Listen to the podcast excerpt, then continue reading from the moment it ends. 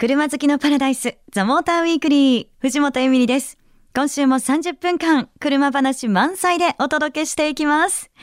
さあ、まずはおなじみメッセージご紹介させていただきたいと思います。え今日はですね、伊勢原のもーちゃんからいただきました。ありがとうございます。はじめましてですね。え僕は20歳に免許を取ってから40歳になるまでに中古車ばかり15台の車を乗り継いできました。すごい。えー、しかしその後ある事情でペーパードライバーになって現在に至ります。免許はマニュアル免許なので、ペーパー歴が長いとクラッチをつなぐ感覚を忘れてしまうので、いずれまた車を運転することになれば、事前に安全な場所で練習をしなくてはいけないですよね。えー、ちょっと不安です。エミリさんはマニュアル車の運転うまいですよね。憧れていますよ。という。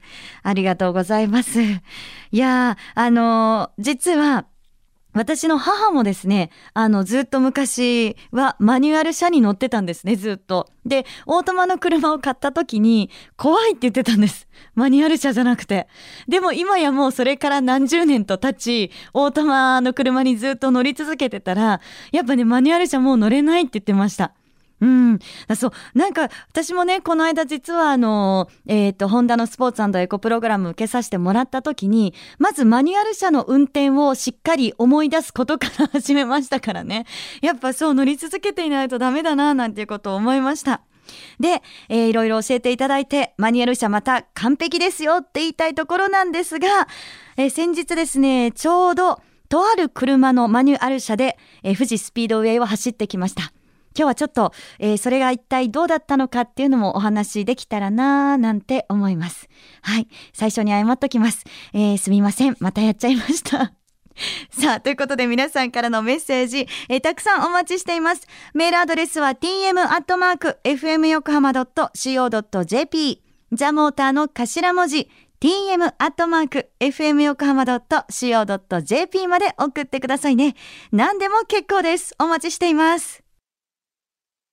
藤本エミリがお送りしているザ・モーターウィークリー。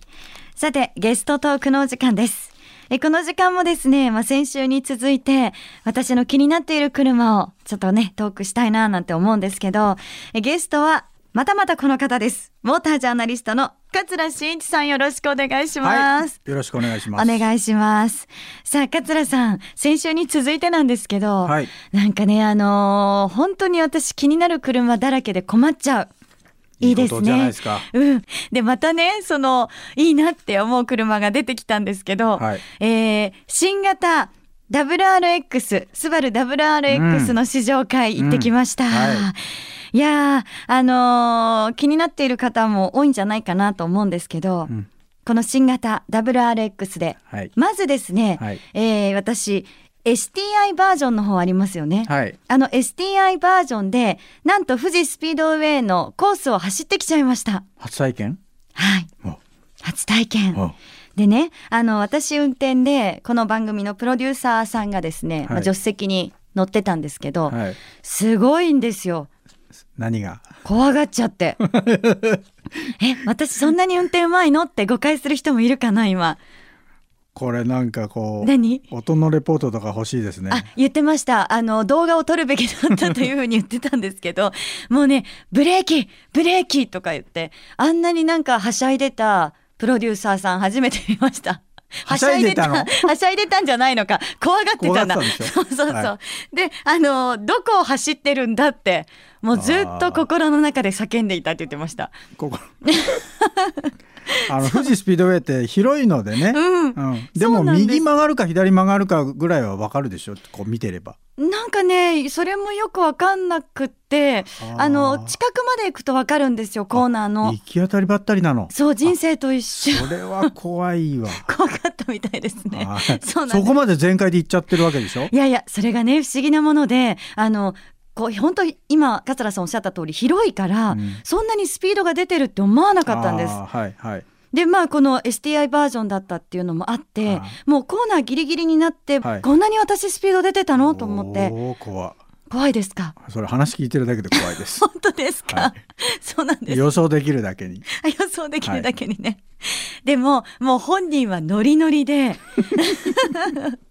いやだってねその、まあ、STI バージョンっていうとやっぱりその WRX の、まあえっと、スポーツブランドじゃないですか。はい。となるとなんか私が乗ってもまずちゃんと運転できるものなのかなみたいなイメージがあったんですよ。はだから本当でもそんなことがなくて、うん。あの感じたのはねすごくこうあのシフトマニュアルだったので、はい。シフトをこう扱う時に、はいやりやすいって言ったら変なんですけど、うんものすごいこうダイレクトにうん。入ってくれる、うん。この辺のねまだ言葉がうまく出てこないんですが。いやいやそうですよ。うん。あのやっぱりあの STI はそういうシフトのフィーリングに一つとってもうん。カチッとこうし手応えね、はい。確かなあのしかもそそのストロークが短くて、うん。あのシシフト入れやすいとかっていうことにこだわってますから、うん。まあ、そこはだからいいところ気がついてますけどええ。あの乗りやすいっていうのはね、えーまあ、STI もそうですけど、まあ、全世界的にこういうスポーツカー系がすごく乗りやすく今作られてきてるんですよ。あそうなんですか。そう。だから女性にも乗りやすいようにって言ってポルシェも911をすごくこう乗りやすい車にしてったので、ええ。まあ今ね女性が本当にさっそうと乗ってますよね。うーん。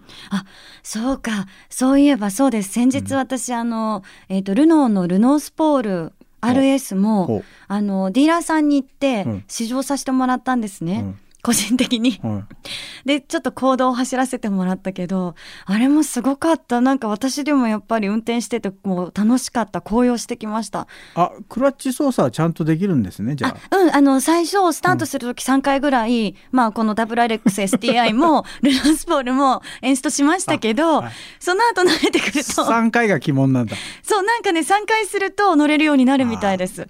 まあ普通の人はしないんでしょうけどね。え他にはでも、えっと、スポーツブランドっていうと例えばあれですよね、えっと、BMW のうん。M はい。で、えっと、メルセデス・ベンツの AMG とかはい。もそうなんですよね、そうですね。そういうなんか名前を聞くと、うん。まあ今桂さんがおっしゃってたのが、うん。あのえそうなのってびっくりしちゃいます。そうですよ。だから世界的にやっぱりそのエンジンのねパワーが上がってるとかあのふ太いタイヤ履いてあのコーナリングが速く曲がれるとかうん。っていう車でもやっぱり誰が乗っても安全にあの乗りやすくしないとこれはあの一般の人に売るもんだからやっぱり乗りやすくて操縦しやすい方がう売れるわけですよ。売れるわけというか、まあまああのエミリーちゃん言ったように乗りやすい方が誰でもあの受け入れやすいわけなんで、だからスポーツカーだからといって尖った性格じゃもう今の時代はダメなので、まあこの STI もそうですけどすごくこう運転しやすくて速く走れる車に仕上がっちゃってるんですね。仕上がっちゃってるんです仕上がっちゃってる。でも桂さんとしては、やっぱレーシングドライバーの桂さんが乗っても、はい。その走りっていうのはどうなんですか？あのね、えー、とこの1世代前の STI に比べるとあの、まあ、ヨーロッパのそのこういうねうん。4駆タイプの車、4駆のスポーツモデルもそうなんですけどやっぱり安定性なんですよ。うーん。すごくこのあのリアタイヤをしっかりあの路面に安定させてくっつけてはい。でなかなか滑り出さないような操縦性にしてるんですね。うん。それ世界がそうなんだけどやっぱりあのスバルも STI はあの限界までやってみると挑戦してみるとなかなか後ろが流れないええ。あのあやっぱりだから世界のライバルたちにこう肩を並べるような性能になってんだなっていうのは感じましたけどね。へえ、うん。あじゃあ桂さんみたいな方が乗ってもその走りは納得というかすごいなっていうふうに感じるんですうね。ん、あの本当にだかうんら世界と対等に戦えるような性能になってますよね。うん。なんかすごくその特別なねもちろんものだっていうのは分かってたんですけど、はい。私みたいに一般の人が乗ってもはい。すごく運転しやすいすごいなって感じるし、で桂さんみたいな方が乗っても感じるしっていうのが私はすごいことだなって思いました。でその意味では、うん。STI はあの6速のマニュアルですけど、はい。あの S4 っていうモデルはね、CVT なのでこれはもうだから2ペダルで、うん。あのオートマチックなのでオートマチックなんですけどもこれまたスポーツ走りができるので、えー。これは本当にあの、えーマニュアルが操作できない人でも楽しくあの遊べる楽しく走れると思いますよ。ああ、あの例えばそのスバルの WRX なんて聞いちゃうと旦那さんすごく欲しいんだけど、うん。奥さんはうん。買ってこられても、ん。いやいや私どうしようみたいななんかね話を聞いたことがあるんですよあ私。だからね、うん。その場合はうん。S4 を買って、で外観を、ええ。あのオプションパーツで、ええ。ダブルじゃない STI 仕様みたいなのができるので、ええ。そういう仕様にすると旦那さんもとりあえず格好は満足できるんじゃないですか？ねで、うん奥さんも運転できるしっていうのでいいですよそううんいねい。ですね。いやでもなんか本当にそのスポーツブランドっうん、ていうもののうん私はあのイメージが変わったというか、はい。うん、これからこうどんどん乗せていただきたいなと試乗させていただきたいな と思いました。誰も横に乗んないと思います。桂さんお願いしますその時は。はい。はいわ、かりました。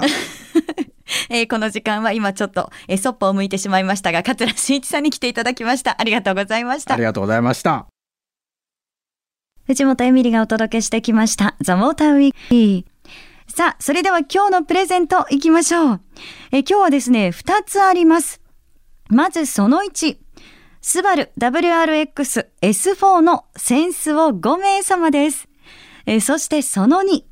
9月28日、富士スピードウェイで開催されるスーパーアメリカンフェスティバル2014の招待券を10名様にプレゼント。ドラッグレースやスワップミートなどイベント盛りだくさんです。詳しくは夏はアメフェスで検索してみてください。応募はメールでお願いします。どちらのプレゼントがいいか書いて送ってくださいね。住所、氏名、年齢、連絡先、電話番号と番組の感想を必ず書いてご応募ください。え富士スピードウェイであなたが見てみたいレースなんかも教えていただけると嬉しいです。メールアドレスは tm.fmyokohama.co.jp ザモーターの頭文字 tm.fmyokohama.co.jp でお待ちしています。プレゼントを詳しくは番組ホームページを見てください。それでは皆さん、良い週末ドライブを。ザ・モーターウィークリー。お相手は藤本エミリでした。また来週